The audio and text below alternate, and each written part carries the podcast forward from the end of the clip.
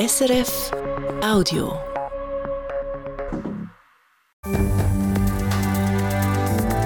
SRF 1, jetzt mit dem Regionaljournal. Regionalschall Schaffhausen. Ein junger Journalist und Comedian und sein neuestes Projekt. Wir suchen immer ein bisschen nach neuen Herausforderungen zum einen und zum anderen haben wir immer ein bisschen geschaut, was uns gegen den Strich geht. Wem können wir als Beiseichen?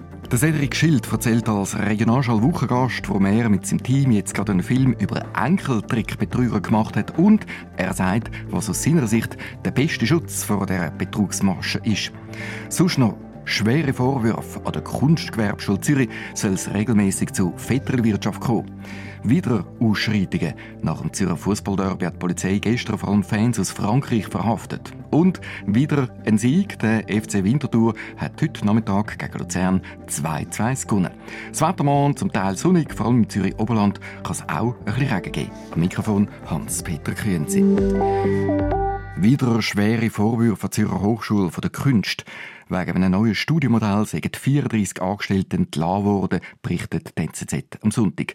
Dafür gibt es bei Neuanstellungen fettere Wirtschaft. Vorgesetzte sollen ihre Lebenspartner und Partnerinnen oder ihre Söhne und Töchter Stellen zugeschanzt haben, heisst im Bericht weiter. Im Zentrum der Kritik steht die Rektorin Karin Meiritsch, die seit dem Herbst 2022 im Amt ist. Die Schule habe die Vorwürfe bestritten oder sei gar nicht darauf eingegangen, schreibt die NZZ am Sonntag weiter. Zwölf Fußballfans aus Frankreich sind nach dem gestrigen Derby zwischen dem FC Zürich und GC inhaftiert worden.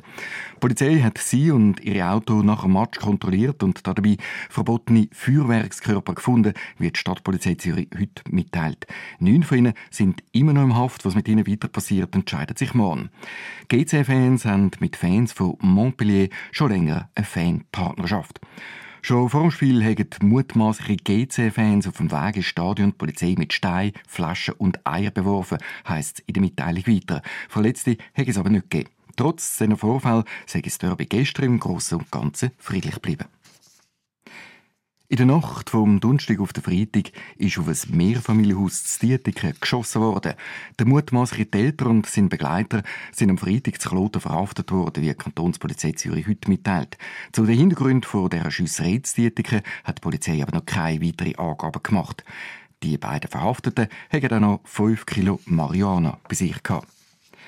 Fußball in der Super League hat der FC Winterthur heute Nachmittag gegen den FC Luzern gespielt und die Luzerner sind zwar lang in Führung gelegen, dann aber in der zweiten Hälfte hat Winterthur zuerst ausgleichen und in der 83. Minute hat der Tobias Schattin sogar den 2-2 Siegestreffer erzielt. Dass sie der Mannschaft helfen können, das ist, äh, das ist das Wichtigste. Es ist immer gut, äh, ein Goal schiessen. Ich mache nicht allzu viel. Ja, es ist äh, ein Pünktchen, dass wir gewonnen haben, ja, dass sie noch ein Goal schiessen Dank dem Sieg ist der FC Winterthur jetzt in der Tabelle auf den siebten Platz geklettert. Regionaljournal Wochengast. Heute ist es der Zürcher Journalist und Comedy-Star Cedric Schild. Bei den Jüngeren ist er schon seit vielen Jahren ein grosser Star, dank seiner Kurzfilme, die er auf Instagram oder auf YouTube rausgibt. Seit dieser Woche zeigt er sich aber noch von einer ganz anderen Seite. Er hat zusammen mit seinem Team einen 80-Minuten-Film über Enkeltrickbetrüger gemacht. Mit großem Aufwand hat er die Trickbetrüger austrickset. Dabei sind sogar fünf Mitglieder so, von so Betrügerbanden verhaftet worden. Der Film ist darum diese Woche das grosse Thema in der Region Zürich und überhaupt in der ganzen Schweiz. Gewesen. Am Freitag ist der Cedric Schild hier ins Regionalschallstudio in der Radio Hall gekommen.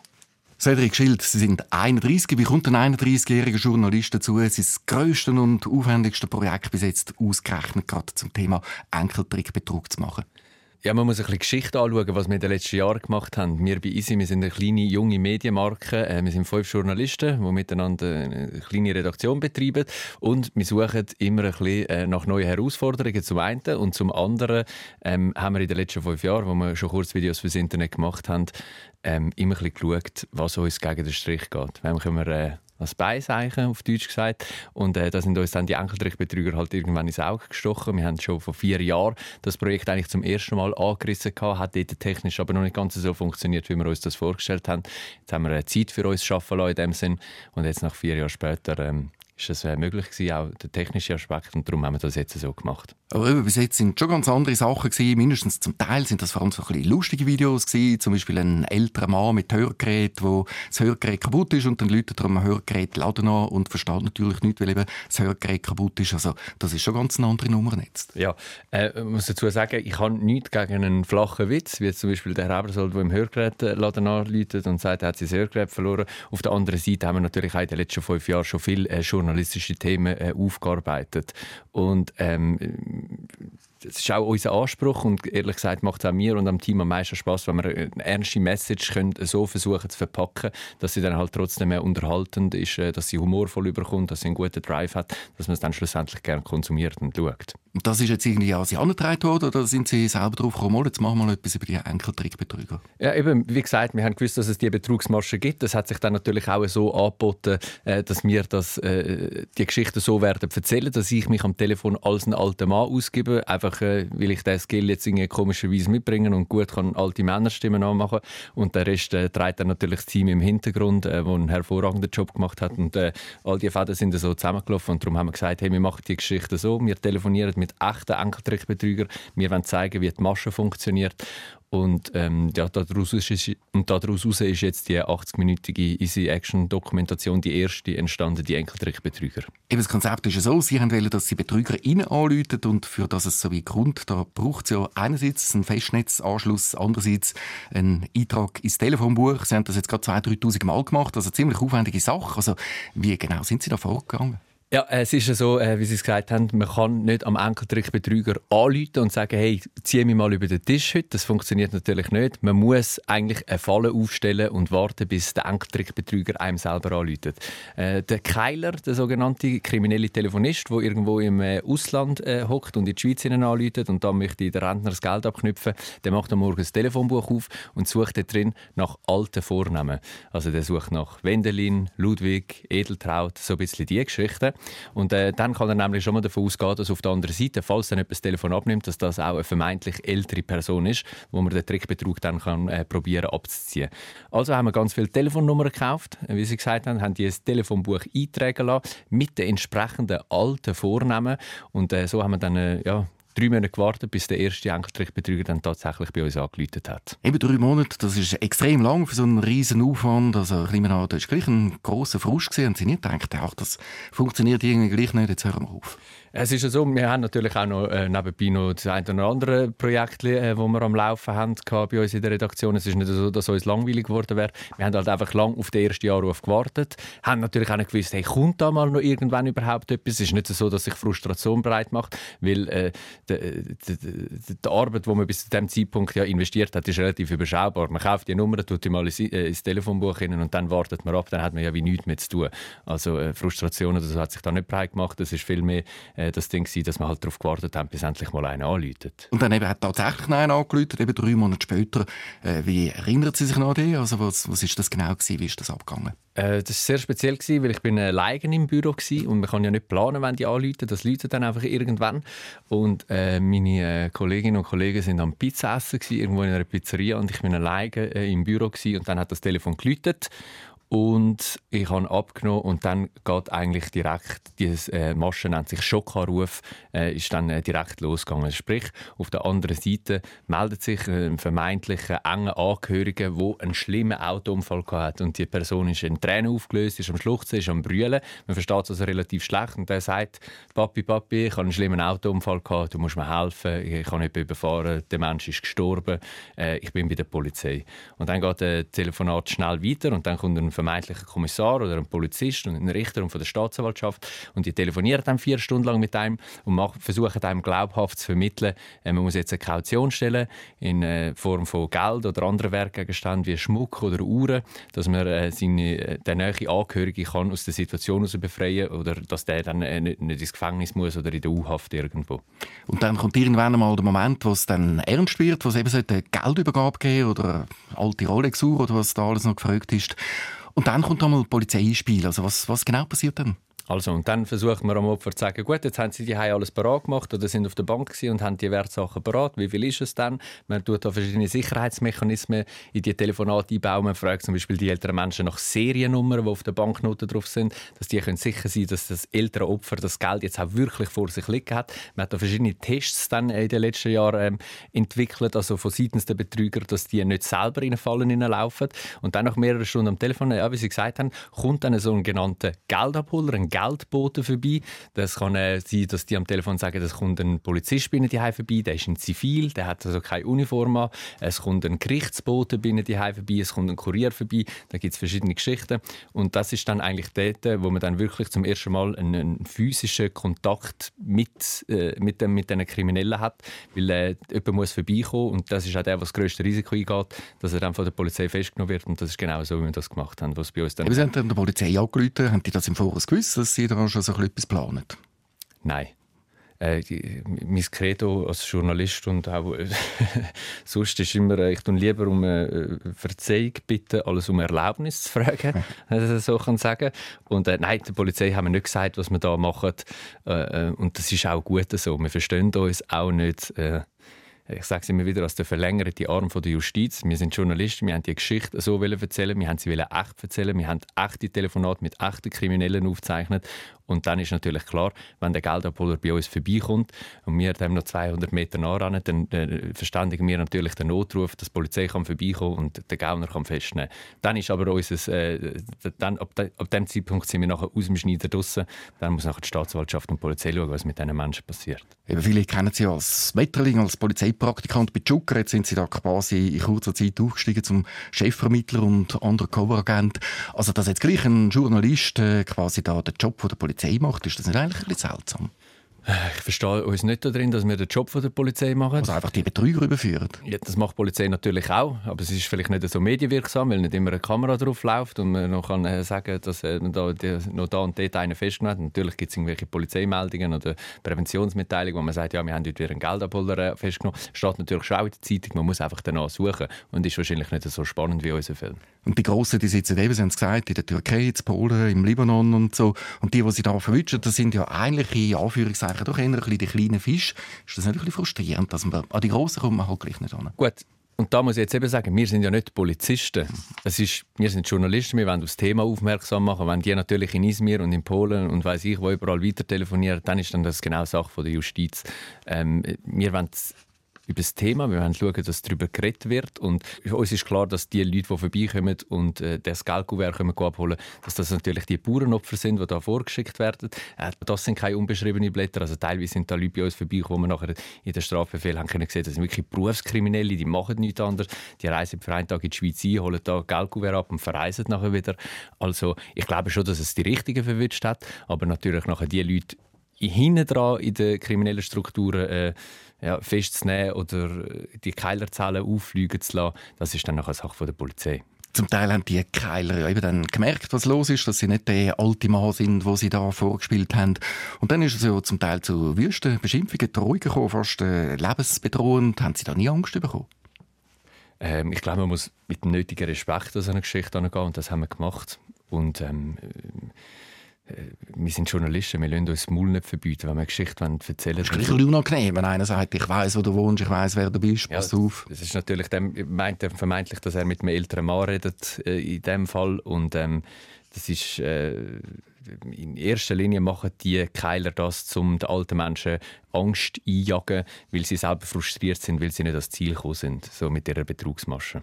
Cedric Schild, Sie haben äh, auch noch mit zwei älteren Frauen geredet, die eben Opfer geworden sind. Das sieht man auch in dem Film. Was hat Sie am meisten beeindruckt, berührt von dem, was Sie gesagt haben? Also man muss es ein bisschen so anschauen, zu dem Zeitpunkt, wo wir natürlich auf die Suche gegangen sind nach Opfern, die wirklich Geld verloren haben mit dem Enkeltrickbetrug, äh, da haben wir schon ein halbes Jahr lang telefoniert. Das heißt, die Frauen haben uns Sachen erzählt, die haben wir natürlich alle schon gewusst. Trotzdem ist es etwas ganz Spezielles gewesen, weil wir haben immer den Filter vorne dran. Wir wissen, dass wir mit einem Betrüger am Telefon sind. Das ist eben spannend. Und wenn wir dann mit diesen Opfern, mit diesen echten Opfern reden, äh, wo das passiert ist, die haben den Filter natürlich nicht gehabt. Das ist eine ganz andere Sichtweise, wie sie dir das erzählen oder der psychische Druck oder wie sie nur noch funktioniert haben und äh, total in dem Konstrukt gefangen sind. Das ist auch für uns spannend gewesen, zum schauen und auch zum nachvollziehen, wieso das dann noch ab und zu doch noch äh, wirklich funktioniert und Leute bei Geld verlieren. Was mich noch beeindruckt hat, also für viele ist eigentlich gar nicht der materielle Verlust äh, im Vordergrund gestanden, sondern, sondern eben, dass die dass die dann auf den Leim gekrochen sind. Ja, es ist ganz häufig so bei den, bei den Opfern. Es ist ein sehr schambehaftetes Thema. Ähm, Leute, die darauf hingeht sind, es, darum ist es auch so, dass es eine große Dunkelziffer gibt. Man weiß gar nicht, wie viel Geld das eigentlich wirklich verschwindet, weil viele Leute gehen nachher gar nicht zu der Polizei, reden mit gar niemandem darüber. Geld ist weg, man schämt sich. Ah, wieso ist man auf das hingeht? Wie hat mir das können passieren? Und ähm, ja, wie Sie gesagt haben, äh, wir sind sehr dankbar den Opfern, die dann äh, bei uns im Film wirklich vor der Kamera angeguckt sind und darüber geredet haben. Das ist alles andere als selbstverständlich. Aber ich glaube, es ist auch ganz wichtig, ähm, dass man die Scham behaftet, dass man den Scham von dem Thema wegnimmt und dass die Leute anstehen und sagen, ja, mir ist passiert, aber äh, es ist dumm gelaufen, aber wir lernen daraus und wir reden darüber, dass es anderen Menschen nicht passiert. Seit drei Wochen ist der Film jetzt online abrufbar. Man muss ihn mit einer Kreditkarte oder mit Twint 3 Franken 90 zahlen. Alles per Computer. Ich würde jetzt mal sagen, das ist wahrscheinlich nicht die Art und Weise, äh, wie ältere Leute, aber ich sage jetzt mal, ab 80 Film anschauen. Eigentlich müssten sie jetzt äh, mit dem Film kreuz und quer durch die Schweiz, durch die Altersheim ziehen, oder? Ja, das ist auch der Grund, wieso ich heute zum SRF 1 gekommen bin. Das kann man der ein oder andere 80-Jährige die zuhören. Wir machen so aufs Thema aufmerksam. Äh, natürlich ist es so, dass wir den Film so vielen Menschen wie möglich zugänglich machen. Und das ist jetzt tatsächlich momentan auch der Fall. Wir können viele äh, Mails über oder so, hey, können wir ihn da im Kino zeigen oder können wir ihn da noch zeigen. Und wir versuchen das natürlich auch möglich zu machen. Auf der anderen Seite muss man verstehen, äh, ich glaube, jeder, der sich durch die Paywall vom Tagi kann durchklicken der schafft es auch, unseren Film äh, auf dieser Webseite zu schauen. Also wir haben da wirklich geschaut, dass es so einfach ist wie möglich. Man muss sich nicht registrieren oder überhaupt nicht. Man tut schnell äh, die Zahlung abwickeln und dann läuft der Film eigentlich. Und äh, wieso kostet er 3 Franken 90? Es haben fünf Journalisten zwölf Monate an dieser Geschichte geschafft. Äh, wir haben Ausgaben gehabt, wir müssen auch schauen, wie wir uns selber ein bisschen äh, finanzieren und so weiter. Und das war äh, der Umkehrschluss dann, gewesen, dass wir sie gesagt haben, zum allerersten Mal äh, verlangen wir Geld jetzt von den Menschen, dass sie die Geschichte schauen können. Das Phänomen von diesen Betrügen, das ist ja schon ein paar Jahre alt. Die Polizei gibt immer den gleichen Tipp, gerade abhängen und um 117 anrufen. Funktioniert, wenn man jetzt die Zahlen sieht, wie viel das immer noch gibt, funktioniert offenbar nur bedingt. Was ist Ihr Tipp an ältere Leute? Äh, mein Tipp ist äh, der beste, was es gibt. Gar nicht erst im Telefonbuch stehen. Sind eigentlich fast alle ältere Leute sind im Telefonbuch? Ja, eben. Und ich frage mich, wieso? Weil man kommt nur Werbung über oder einen Schockanruf von einem Enkeltrickbetrüger. Etwas anderes kommt dort nicht rein. Wenn Sie jemanden unbedingt müssen erreichen müssen, dann findet der die Nummer sowieso aus oder hat die Nummer schon. Also wieso ist man noch im Telefonbuch drin? Also sofort beantragen, dass man dort rausgestrichen wird. Ja, also ich halte das als äh, eine schlaue Lösung, ja. Das ist Wochengastgespräch. Unser Gast ist der Cedric Schilder. Er ist nicht nur Journalist, sondern auch Comedian. Bis jetzt eigentlich ausschließlich online über eben die verschiedenen Plattformen. Neuerdings aber auch auf der Bühne. Im Februar und im März geht es richtig los. Warum will jetzt der vielleicht erfolgreichste Videocomedy-Star der Schweiz auch noch auf die Bühne? Ähm, man muss ein bisschen verstehen, dass wir jetzt die letzten fünf Jahre die Videos gemacht haben und eben, wie wir vor so eingangs vom Gespräch schon gesagt haben, dass es teilweise sehr kurze, knackige, kleine Geschichten sind und da kommt natürlich mit der Zeit eine gewisse Routine rein. So, man hat äh, jedes Video schon mal gemacht, es ist trotzdem noch lustig und so, wir machen das gerne, es erfüllt uns mit viel Freude. Darum jetzt haben wir mal einen längeren Film gemacht, haben uns auch das angewagt und der Schritt auf die Bühne ist, glaube ich, jetzt einfach so ein bisschen der nächste Schritt, dass ich wieder mal ein bisschen aus meiner Komfortzone rauskomme, dass ich etwas Neues kennenlerne so. und äh, es hat auch viel damit zu tun mit den Leuten im Hintergrund Hintergrund, mit denen, die ich zusammen arbeite, die haben mich schon auch ein bisschen zu dem Schritt äh, ja, gepusht. Ich sehe, ich gehe jetzt mal auf die Bühne, komm, das probieren wir aus. Und, äh, wir haben jetzt schon ein paar Tryouts gespielt, sprich, äh, wir gehen in relativ kleine Säle mal ausprobieren, schauen, wie das Programm ankommt. Und das hat bis jetzt ähm, ja, ganz gut geklappt können wir sagen, der Star bis jetzt von den Millennials und der Generation Z, der kommt jetzt auch noch zu den Boomer. ja, ich weiß nicht. Ich habe jetzt gestern, äh, nein, am Dienstagabend, wo wir das gespielt haben, mal äh, ins, äh, ins Theaterpublikum reingeschaut. Es nimmt mich natürlich Wunder, welche Leute das die Billett gekauft haben und können CD schauen. Es ist, äh, es ist durchmischt, es hat viele junge Menschen, aber es hat auch den einen oder anderen Ausreißer nach oben. Und sicher war auch der ein oder andere äh, im Alter von einem SRF 1-Hörer. Also. das ist aber zusammen mit dem Victor Giacomo, also gleich jetzt mal zum Programm. Was, was genau erwartet einem dort? Ja, äh, man sieht ein bisschen die Figuren, die wir in den letzten Jahren in den Videos etabliert haben. Also zum Beispiel ein Meier Schilder steht da, oder wie Sie am Anfang gesagt haben, der Ebersold mit dem Hörgerät, den sieht man auf der Bühne. Wir machen ein bisschen auch äh, ganz normale Stand-up-Sachen, wie es äh, alle anderen auch machen. Ich rede ein bisschen über mein Leben, was passiert, was ich erlebe, äh, mit welcher Frau ich bin zu Nacht essen was ich mit der Polizei erlebt habe.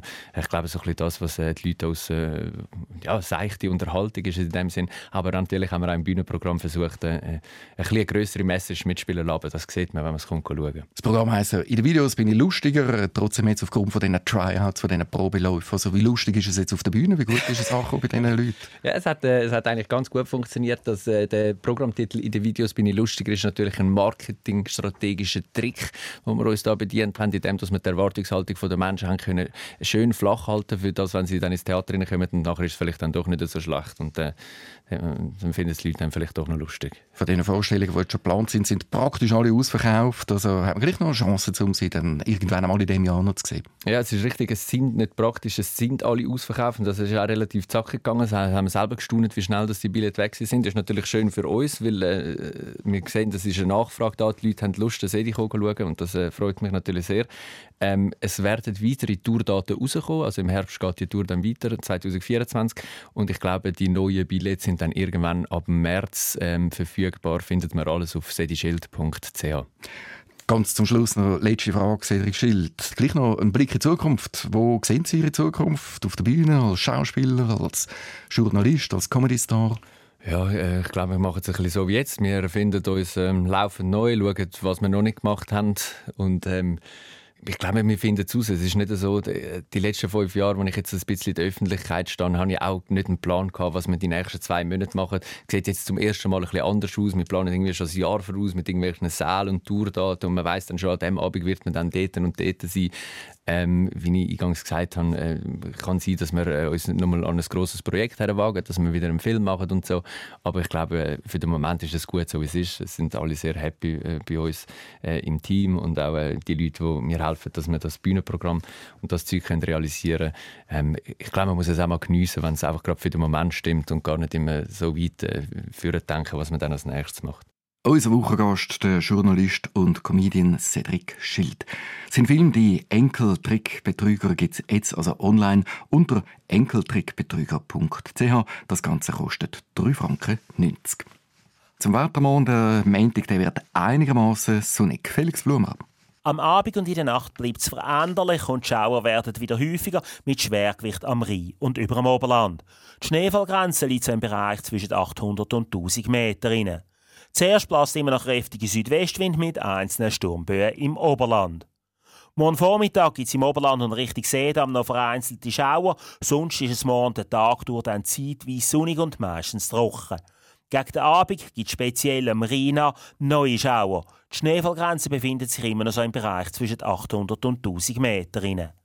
Morgen Morgen zeigt das Thermometer und Rüsse etwa 5 Grad. Am Nachmittag sind die Temperaturen zwar tiefer als noch während der letzten Tage, es gibt aber immer noch zwischen Regensdorf und Ossingen etwa 9 Grad. Und zum Schluss von dieser Sendung am Sonntagabend noch der Blick auf die neue Woche. Immer wieder Probleme beim Kantonsspital Schaffhausen. Es hat viel Wechsel in der Führung und für den 240 Millionen Franken teuren Neubau fehlt das Geld. Wie also geht es weiter? Der zuständige Regierungsrat, der Schaffhauser Gesundheitsrektor Walter Vogelsanger, will morgen Auskunft geben. Freiwillig aufräumen, freiwillig PET-Flaschen und Zigarettenstummel auflesen oder Keugummi wegkratzen. In Zürich, in dem Quartier, machen das ganz viele Leute. Wir sind Ende Woche in Zürich Wibkingen mit so einer Gruppe unterwegs und wollen von den Mitgliedern dieser Gruppe unter anderem wissen, wieso macht sie das alles und eben erst noch freiwillig. Und dann startet morgen unsere Interviewserie. Alle machen Skiferien. Aber das Regionaljournal nicht. Bei uns hören Sie in diesen Ferien neben den täglichen News viele interessante Interviews. Gespräche über Höhepunkte. Es läuft mir eiskalter Rücken durch, ich habe Hühnerhaut. Ich habe jetzt schon fast wieder Tränen in den Augen. Und Tiefpunkte. Man fährt bei 150 und bremst auf Null ab. Und das ist recht heftig. Ich habe mit den Kielen abgeschlossen. Gespräche über das Leben. Ich war ein super chaotisches Kind. Und mit 25 war es dann Zeit, um das zu lernen. Über Politik, Sport, Innovationen und Leidenschaften. Meine grosse Passion ist Männer zu spielen. Ich spiele immer Männer. Vom Montag bis Freitag, jeden Tag ein Gespräch. Zwischen dem 12. und dem 23. Februar, Abend um halb sechs im Regionaljournal Zürich-Schaffhausen. Montagabend geht es also los mit der ehemaligen Zürcher Stadträtin Claudia Nielsen. Für diese Woche ist aber fertig Regionaljournal. Am Mikrofon war Hans-Peter Kühnze.